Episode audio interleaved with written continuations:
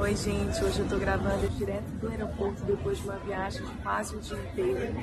E depois de pegar tantos trens, arrastar mala para aqui, para lá, para colar, parei para pensar um pouquinho que às vezes é difícil a gente carregar algumas bagagens, especialmente quando a gente está se movendo para um outro lugar.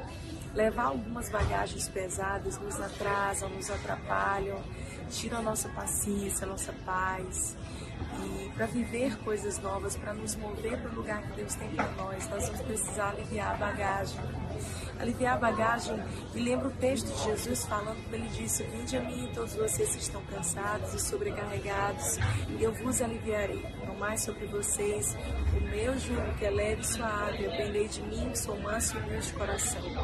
Jesus está falando para a gente trocar de bagagem com ele, dar o nosso fardo pesado. Uh, culpas, questionamentos, medos, inseguranças, entregar nas suas mãos e tomar o fardo dele, que é leve e suave.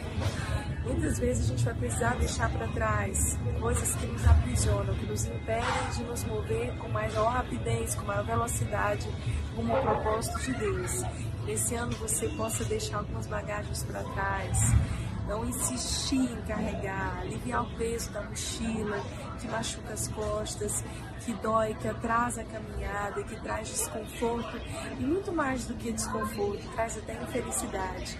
Alivie essa bagagem, prossiga para o alvo, busque a Deus, busque os sonhos de Deus, deixe aquilo que te aprisiona para trás, siga para frente, o foco, o propósito, para que você possa viver uma vida leve e abençoada. Deixa abençoe.